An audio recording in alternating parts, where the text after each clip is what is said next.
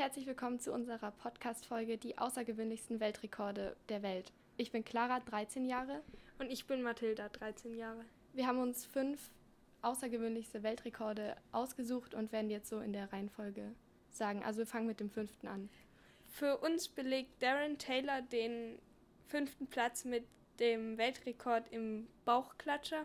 Er sprang aus 11,5 Metern Höhe in einen kleinen Pool, der gerade mal 30 Zentimeter tief war. Ähm, zur Empfehlung solltet ihr das vielleicht nicht nachmachen. Ja, ähm, als vierten Platz haben wir Hula Hoop. Der Weltrekord wurde von Marava Ibrahim aufgestellt und zwar 2015. Und so hat sie 200 Hula Hoop Reifen um sich herum geschwungen und brach damit ihren eigenen Weltrekord. Okay, ähm, Platz 3 belegt bei uns ähm, Taekwondo-Profi Muhammad Karanovic. Ich hoffe, ich habe es richtig ausgesprochen.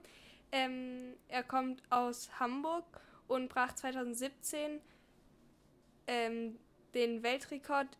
Er schlug in nur einer Minute mit seiner bloßen Hand 123 Kokosnüsse in zwei. Ähm, auf Platz 2 haben wir den Irokesenschnitt. Und zwar hat Katsuro Watanabes einen Irokesenschnitt von 180 äh, Zentimeter.